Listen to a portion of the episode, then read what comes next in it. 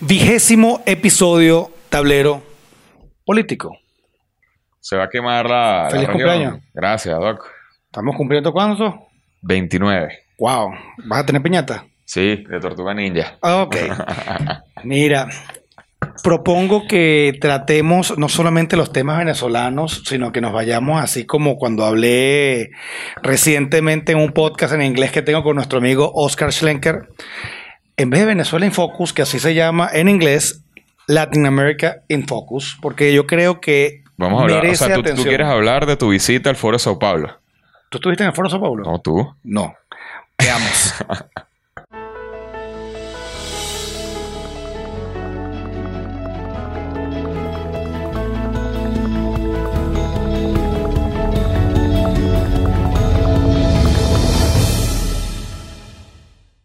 Listo, de vuelta aquí en Venezuela. Rubén, mira, no vamos a hablar ahorita de Venezuela. Vamos a hacer un paneo desde el norte hacia el sur. Si quieres podemos dejar un El poquito. Río Grande hacia abajo. Del Río Grande hacia abajo, sí, porque no vamos a entrar, la, la relación de Estados Unidos también está bastante interesante lo que está pasando allá. Pero yo creo que geográficamente podemos empezar con México. ¿Qué pasó con nuestros amigos de México? Tu gran amigo... El Obrador. favorito de este podcast. Yo me enteré de, de algo que pasó con el hijo del Chapo Guzmán. Fue por una noticia que tú me enseñaste. Mira lo que está pasando, ¿no? Y entonces unas personas con una- un armamento pesado en unos vehículos. ¿Qué fue lo que pasó allí y qué lectura podemos dar respecto a la institucionalidad del Estado? Bueno, básicamente detuvieron al hijo de Chapo Guzmán, no recuerdo ahorita el nombre de esa persona. Lo, eh, lo pone en una cárcel, pero lo pone en una cárcel en, en Culiacán, y Culiacán es la capital de Sinaloa. ¿Y cómo se llama el cartel más famoso de México en este momento? Sinaloa. El cartel de Sinaloa. Entonces, ¿qué pasó? Lo evidente a un tipo que le hicieron una marcha como el Chapo en solidaridad porque los metieron preso, etcétera, etcétera, evidentemente que lo iban a buscar en la cárcel. Entonces, ¿Cuál, la película de SWAT. La película de SWAT, Entonces, una, una, una, una recompensa si podían recuperar a, a la persona, a quien lo sacara de allí. Exactamente. Entonces, bueno, el tipo lo van a buscar, lo van a buscar evidentemente armado hasta los dientes, todo el mundo. Y bueno, lo sueltan, pero lo sueltan de una forma pacífica. O sea, es decir, no, no lo extraen, lo, no, lo, no lo logra O sea, extraer el no, cartel. no, no lo, no lo, no lo extraen, no lo, no, no lo recuperan, no lo, lo salvan los. Los, los Los amigos de él, pues, pues, exacto. Entonces, eh, ¿quién lo libera? El Estado. Andrés Manuel López Obrador, Entonces- alias AMLO, o mejor conocido en esta latitud como el truán favorito de este podcast. Tuyo, porque tú tienes varios truanes eh, No, no, favoritos, ese- tienes diputados favoritos, tienes. Pero bueno, aquí la lectura yo creo que es interesante porque es que no sea AMLO, o sea, es el Estado Claro. mexicano. Entonces, ¿para qué sirven los estados y cuál es la justificación de los propios estados? Una de ellas es garantizar la seguridad. Entonces significa que hay una aceptación de debilidad frente a unos grupos armados, en este caso porque los puedes identificar, eh, identificar con el narcotráfico. Pero entonces no estamos tampoco diciendo, porque hay que ser responsables en decir los pormenores de lo que pudo haber pasado allí, Claro. no lo sabemos. Claro. Pero lo que sí en abstracto podemos ver es los estados están debilitados frente a otros agentes de poder y en este caso agentes de poder no legítimos, Negativos. negativos, por las razones que sea. Porque en este caso, porque lo identificamos con el narcotráfico, pero hay otras cosas también, políticos, económicos, de otra índole. Sí, o sea, podemos decir que esa debilidad podría ser conveniencia de este señor. Porque Claro, ahora porque- va a tener un aliado poderoso para sus fechorías. Por más, y no tiene que buscar las maneras de suministrarle armas porque ya las tienen. O sea, pues, así como aquí en Venezuela se habla de los colectivos, e incluso cuando tenían lo- lo- los Tontón Macut de, Los tenía. de Du- Duvalier, entonces vemos cómo automáticamente cuenta el grupo que de los López Tontón. Macut eran presos que él sacaba a través del, del indulto y los ponía y les decía, mira, ahora eres fecha mía. Claro, y es que esa, esa receta hemos visto cómo se ha convertido. Es más, yo creo que sería un interesante trabajo para quienes nos escuchan que hagan un estudio de cuáles son las relaciones entre los gobiernos que están en ejercicio, sea fáctica, sea legítimamente, y lo que es el sistema penitenciario. Claro. Porque de qué se nutren seguidores eh, ciegos a lo que tú quieras decir, los, Los presos. los presos.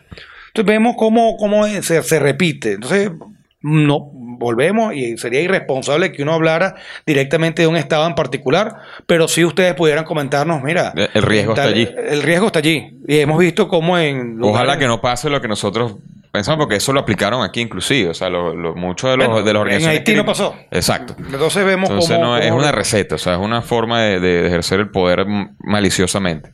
y tener tu grupo armado que te van a, a custodiar para cualquiera sea tu tropelías que posteriormente quieras seguir. Pero es que, ¿por qué iniciamos también desde el punto de vista de México? Y también destacando la debilidad del Estado frente a esta situación muy particular, ¿no? Ujú. Porque es que esa debilidad de los estados la vamos a observar en nuestro paseo que vamos hacia abajo hasta que lleguemos ya hasta, hasta la Patagonia. A la Patagonia. Entonces, por ejemplo, tengamos el caso de lo que pasó. En de- Ecuador. el grupo de Puebla. Ah, bueno, el grupo, ya que estamos Grupo- todavía en México, vamos el grupo de quedarnos en- Puebla. vamos a bajar un poquito en México y vamos, a vamos quedarnos- vamos, vamos- vamos tocar, Puebla. vamos a atacar Puebla. ¿Qué es el grupo de Puebla? Bueno, aparentemente dice Pedro Urruchurtu eh, en su Twitter que, bueno, efectivamente es un grupo, son todos eh, militantes de izquierda que están tratando de refrescar lo que es el Foro de Sao Paulo, que el Foro de Sao Paulo era una organización creada por Fidel Castro, que, bueno, tenía las intenciones de que cuando él perdió todo el apoyo de la Unión Soviética, lo siguieran apoyando a él en, su, en sus eh, tropelías y abusos a los derechos humanos, ¿no? Entonces en eso estaba Lula da Silva, Dilma, eh, Correa, eh, Chávez, Evo Morales y un montón de gente infame que, bueno, y eso ya lo hemos conversado en este podcast.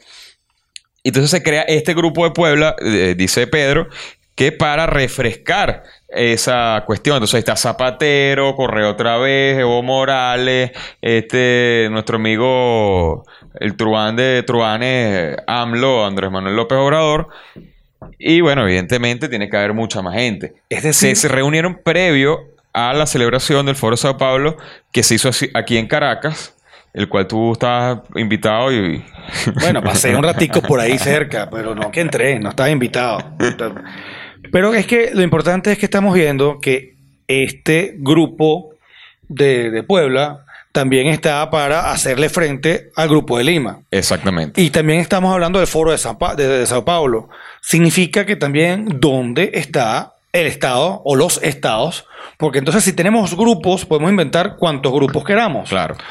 ¿Y dónde está la, la- el Estado si de verdad te justificas en tu Sí, existencia? es que debería existir. Claro, pero ¿Qué es que más allá, más allá de entrar a analizar si hay una visión anarquista o lo que sea, porque si tú dices que hay que defender la existencia de los estados, este tipo de grupos, que son grupos de estados o grupos de líderes que utilizan la imagen Eh, de los son grupos de los- políticos influyentes y fíjate que son políticos bastante poderosos. Está sea, que Zapatero, son- expresidentes y un montón de cosas. Entonces son, incluso vamos a incluir al grupo de Lima allí, en el sentido siguiente.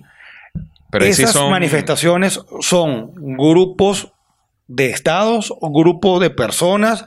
El hecho es que hay, por donde quiera lo veas, incluso por el hecho del grupo de Lima, una debilidad, una, una debilidad de lo que es la idea de Estado. Claro. Porque no debió en ningún caso crearse ninguno de estos grupos, porque significa que algo malo está pasando en la- lo que es la articulación de las relaciones estatales Exactamente. de derecho internacional.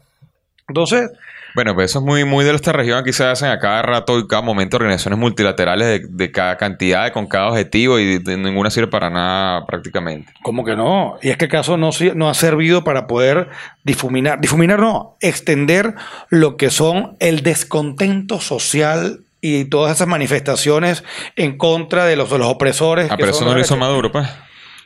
Bueno, también, pero resulta es que para esa sí es buena y para la otra son malas. Esa es la, la otra. Entonces todo esto que está pasando es culpa de Maduro. Bueno, O lo hizo Maduro. Yo creo que eso es indi- El hecho es eh, que a- a- si darle hay- un poder que él no tiene. Porque si tú eres un político eh, de izquierda, que yo sé si eso se puede llamar político, este, oye, bien chimbo que eres si te dejas influenciar por Maduro y Maduro sea tu jefe. Pero es que volvemos a la parte de lo que es la izquierda o la supuesta izquierda y la supuesta derecha. Bueno, pero ellos mismos se dicen Izquierdas izquierda. y derechas no existen, sino que aquellos que son terroristas, aquellos que son, este, digamos, eh, malhechores y quieren justificarse, buscarán una ideología. En este caso, por supuesto, la que... Como el Estado Islámico, por ejemplo. Ellos no, ellos no son un grupo terrorista, sino que son un país. Claro. Pero entonces, ¿qué pasa? Tú te buscas estas ideologías para que te den un velo, digamos, presentable ante la comunidad internacional, que tampoco vemos que funciona así. Pero entonces dice, mira, yo quiero ser tal cosa. Y lo que es más acomodaticiamente puedo yo ponerme es decir que soy este comunista o socialista o defensor social o, luchador o social o lo que sea cualquier o progresista cosa y cualquier otra cosa. Como tú necesitas tu némesis, tú creas tu La derecha, derecha, la derecha. claro. Si yo soy sordo, ¿cuál es lo contrario de mí? La derecha. Mm.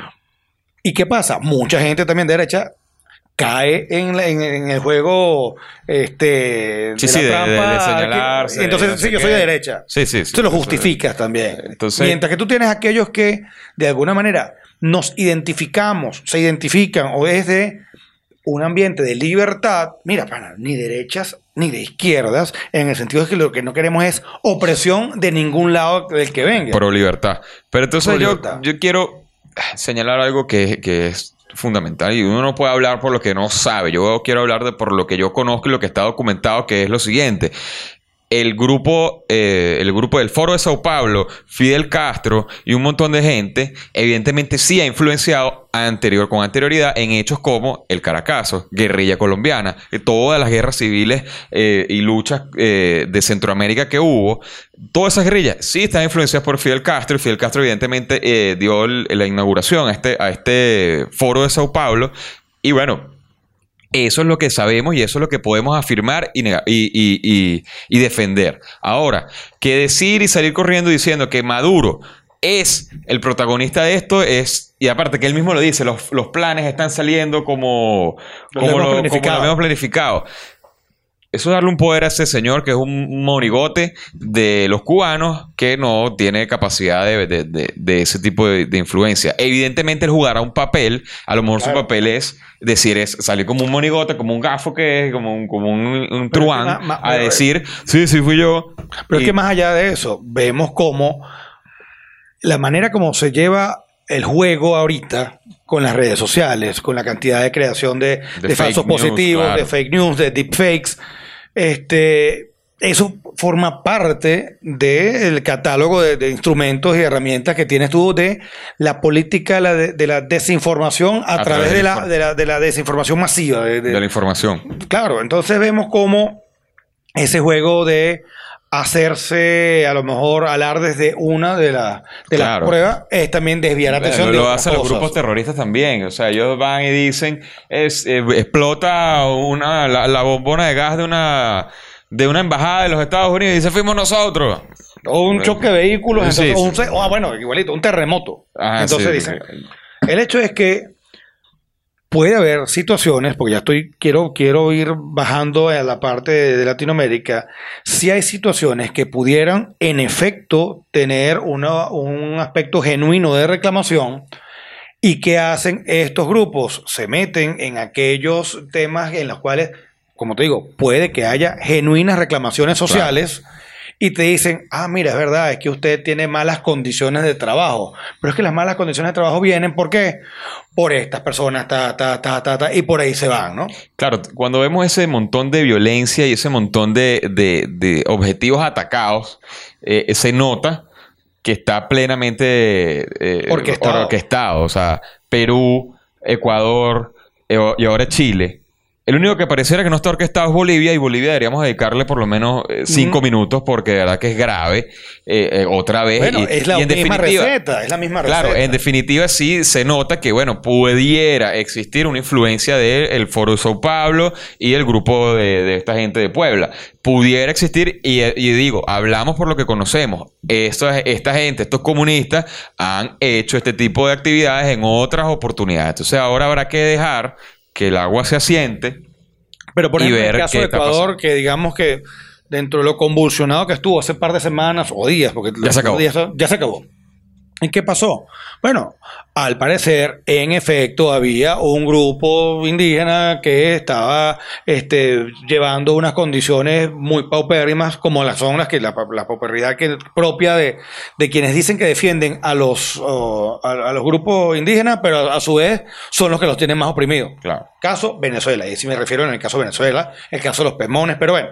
En el caso, entonces Ecuador, tú tienes esas reclamaciones, un descontento que puede ser absolutamente válido y hay que escuchar cuáles son las razones de ello, pero entonces viene y como es un caldo de cultivo totalmente apropiado para este tipo de ideologías que no busca solucionar el problema, que, De puede que sea válido de fondo, usan esto para poder alterar las instituciones democráticas. ¿Y qué hubo? Bueno, un choque grave en los cuales este, Te- tensión política, tensión que política. claro, que evidentemente salen todos estos ampones a, a pescar en río revuelto, que eso es lo que ellos buscan y lo que, y lo que son generar, expertos. generar Y situaciones lo- de miseria y de Claro, terror. claro, generar el caos para ellos gobernar y reinar en el caos. Claro. Entonces, básicamente, estamos en una situación de caos generado, evidentemente, y, y programado.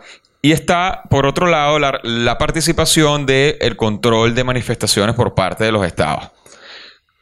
Caso de Ecuador, al parecer se manejó de forma, evidentemente, con violencia, todo este tipo de cosas. No sé, no sé qué tan, tan profundo haya sido o no. No quiero entrar en detalles, pero sí me llama la atención el caso chileno que sacaron a los Antes, militares. antes que lleguemos a Chile, ¿acaso los, los, uh, los derechos humanos únicamente se violan en casos de, de violencia? No. En el sentido de violencia material Vayan, física. a, vayan a ver a, a Roberto en Derecho y Libertad. eh, sobre los derechos sobre humanos. los sus derechos humanos. Es una aproximación, digamos, desde los orígenes para luego entender otros desarrollos de los derechos humanos. Porque tendemos a pensar de que la violación de los derechos humanos son en hechos violentos en el sentido de que sean de choque. Hay otras violaciones que se cometen a diario en nuestros países sin que lleguen, digamos, a esos casos de represión. Porque es un tema más complejo de lo que uno cree. Mira, caso de represiones. Vamos a cerrar Ecuador invitando primero a los amigos de Ecuador en Ecuador que nos escriban, mira, cuál es la situación actual. Amigos ecuatorianos en Venezuela que tienen sus familiares, sus allegados allá, que estuvieron muy preocupados porque la lectura estando en Venezuela de lo que está allá, Claro, uno dice, diferente. mira, mira lo que está pasando, porque esa receta ya la habíamos visto. Y por supuesto, nuestros amigos venezolanos que estén allá en Ecuador y nos digan eh, cómo está la, la- la situación, porque al parecer está, digamos, diluida con los nuevos hechos. eh, el caso de el Chile. caso chileno. Pero antes de llegar a Chile, vámonos al lado de Ecuador. Perú.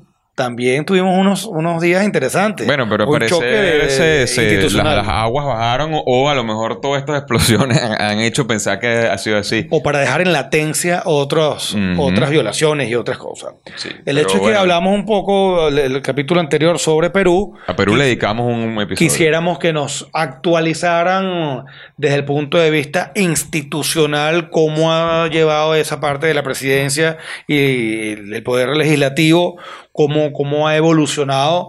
Nosotros aquí desde la distancia es muy difícil llevarle el pulso a- Claro. al tema social y más con todo lo convulsionado que está la región. Ya pasamos a Chile. Chile.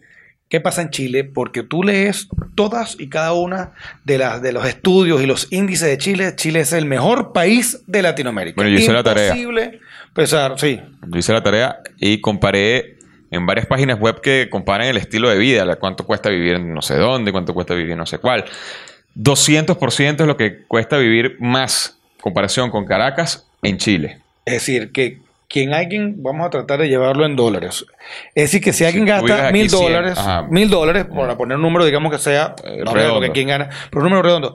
Por lo que te cuesta que mil dólares mensuales, un estilo de vida, tienes que pagar tres mil 3.000 en- en Santiago, Chile, en Santiago. En Santiago. Evidente, bueno, sí, es más caro, pero ajá, ¿cómo funcionan las cosas en Santiago? Yo he estado en Santiago. Yo me he montado en el metro de Santiago y, y en- y eso, claro, eso fue en el año 2010. Este, ya más de nueve años. Bueno, es más, tenía que haber Este- ajustado la, la tarifa o no. No, bueno, no sé, no, no me acuerdo cuánto es así, costaba. no sabemos cuánto es. Pero bueno, funcionaba bien. O sea, ahora, eh, al metro de Caracas no se paga. ¿Cómo que no se paga? Se paga con sufrimiento. Se paga con libertad, se paga con un montón de cosas. y allí- y eso es más caro. Totalmente. Es más, ese, esas condiciones que existen en el metro de, Chile, de Santiago, que no lo conozco, pero me imagino que deben de alguna manera representar lo que paga la gente. Claro, y aparte que eso es una, es una empresa, yo averigüé y se la trae. Averigüé y el Metro de Chile es una compañía anónima del Estado chileno. Ok. Es decir, Entonces, que tampoco es decir, el equivalente existe- a Metro CA eh, eh, allá en, en- Es decir, que no, no tampoco es que es está en manos de unos un- capitalistas salvajes, coño madre. No.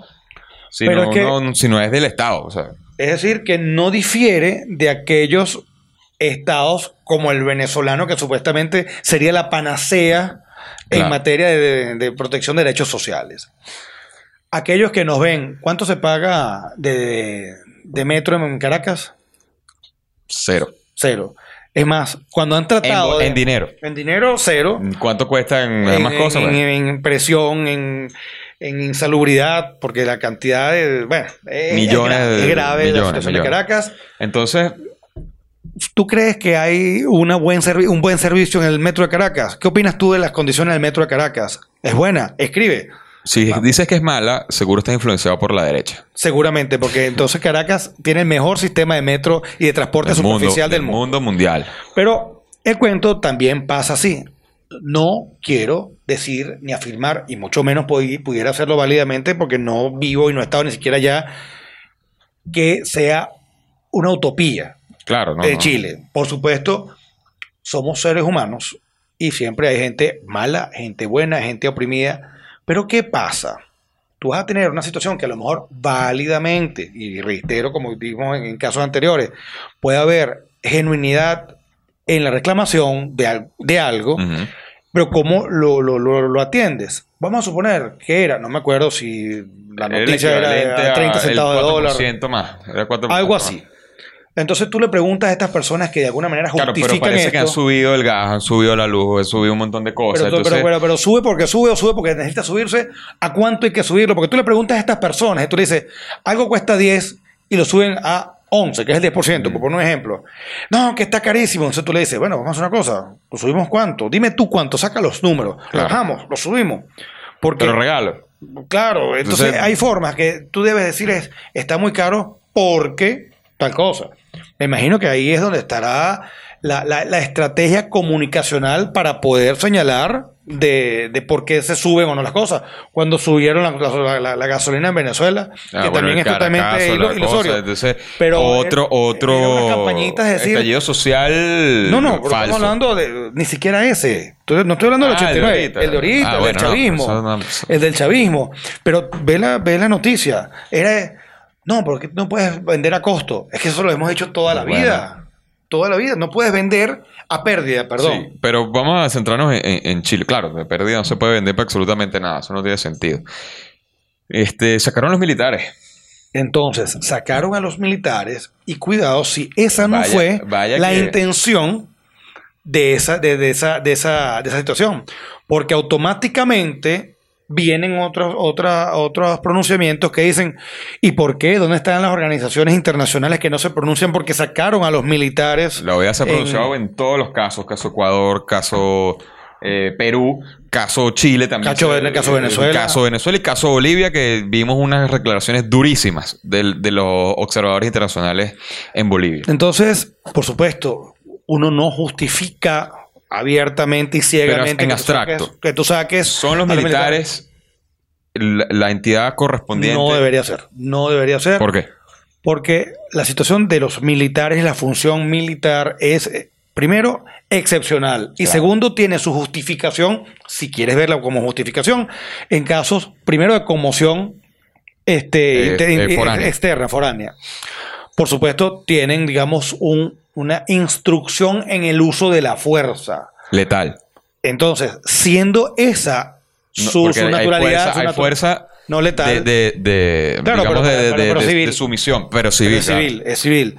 Distinto es el caso de a lo mejor una fuerza pública de carácter civil que incluso podrá ser entrenada, o debe ser entrenada, porque esa es la misión, de este control de manifestaciones, pero con instrumentos que son propios de ese tipo de manifestaciones. Claro. Ya automáticamente, cuando tienes a un tipo vestido de verde, Con un fusil. allá, o con un fusil, vemos que hay una desviación de cuál es la naturaleza propia de esto. Eso es muy propio de nuestros países, este, Sí. que nos encanta un tipo vestido de verde. Ahora, caso una- y una- puntual, Chile.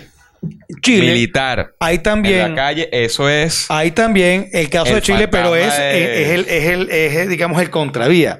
Porque, ¿qué pasa en Chile? La fotografía es la siguiente.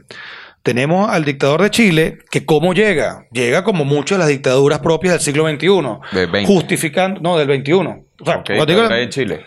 no, no, seguimos hablando de, estoy hablando de Bolivia. No, me dijiste Chile. Chile. Ah, Sí, bueno, no, Chile. va- va- seguimos en Chile. Seguimos Vamos en a seguir en Chile antes de que subamos Sacaron a los militares en Chile. Ahí Ok. sale el fantasma de Augusto Pinochet. Claro, es que Es- sabemos ese- que eh, o sea, el, el- están, cay- están Es como que cayendo. aquí caigamos en democracia, entonces pongan de ministro de la salud a un militar. Es que estamos. Esa yo es estoy convencido, cuando digo convencido, convencido yo.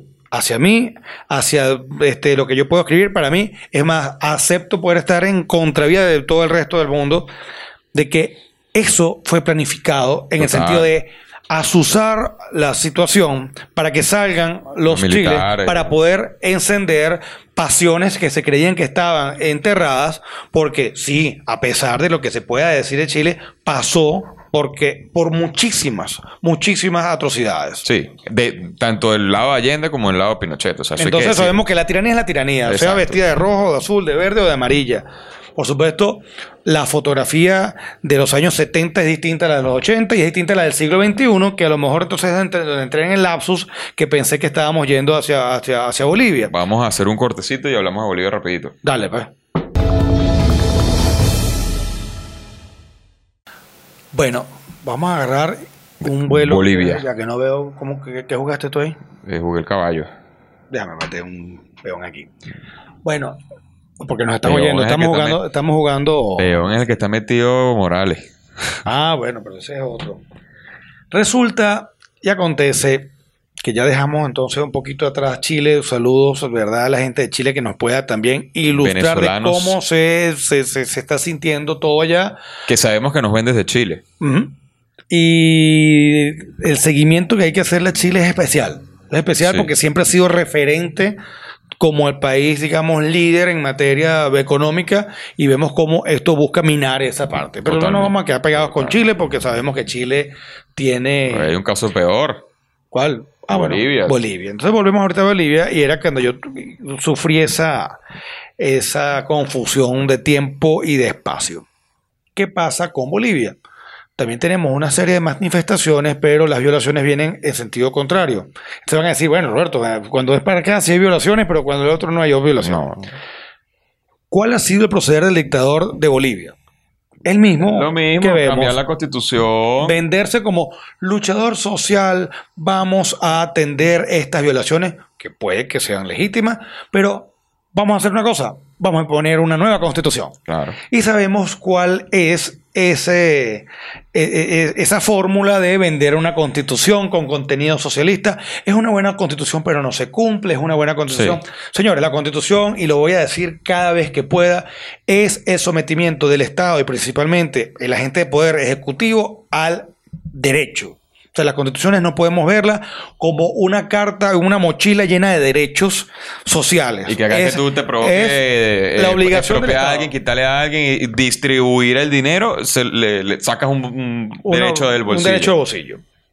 Entonces, bajo esa línea, ah, bueno, que también en España quieren, no vamos a hablar de España No, porque también Cataluña, quieren- eso vamos, ya, vamos, hablamos. eh, no, no, eso de- es un de- de- podcast exclusivo. Totalmente. Pero entonces, ¿qué pasa? Bueno, la constitución, llegó el, el señor Morales, se monta allí, pone su constitución, repite mandato, etcétera, la misma, la misma fórmula. Resulta que la constitución decía que no se permite la reelección. Por más de dos veces. Ajá. Entonces, después de su segunda vez, ah, bueno, van a llevar a un, Un referéndum un referéndum, para- el cual lo pierde, El cual lo perdió. lo perdió, pero entonces, ¿qué pasa? Ah, no, vamos a buscar este as bajo la manga que se llama la justicia constitucional. Entonces, Semi. por una sentencia, no sé cuál es el procedimiento específico en, en- en Bolivia, pero el hecho es que la justicia constitucional boliviana dice que sí se puede lanzar el hombre. Bueno, otra vez, otro engaño más, como estamos acostumbrados Bueno, aquí en el Venezuela que ocurre con la justicia constitucional, Fue y se vuelve a lanzar a la elección. Ajá. Y en Bolivia tienes un sistema bien interesante porque si no cumples con un, con un porcentaje, este, El 50% más uno. que- más uno, tienes que ir a una segunda Bueno, y hay, una, y hay como un inciso que dice que no es el 50% más uno, sino, bueno, si tienes más del 40, Claro, hay una el diferencia hecho- de el 10 hecho- puntos. el El, hecho caso es que, que- tiene que haber como una mayoría eh, calificada, por de- de- de llamarlo de alguna manera. Sí, que no haya dudas de que esa fue la voluntad del, del- del electorado. Resulta que, bueno, domingo pasado vienen las elecciones, de repente empieza ya a escrutarse los votos.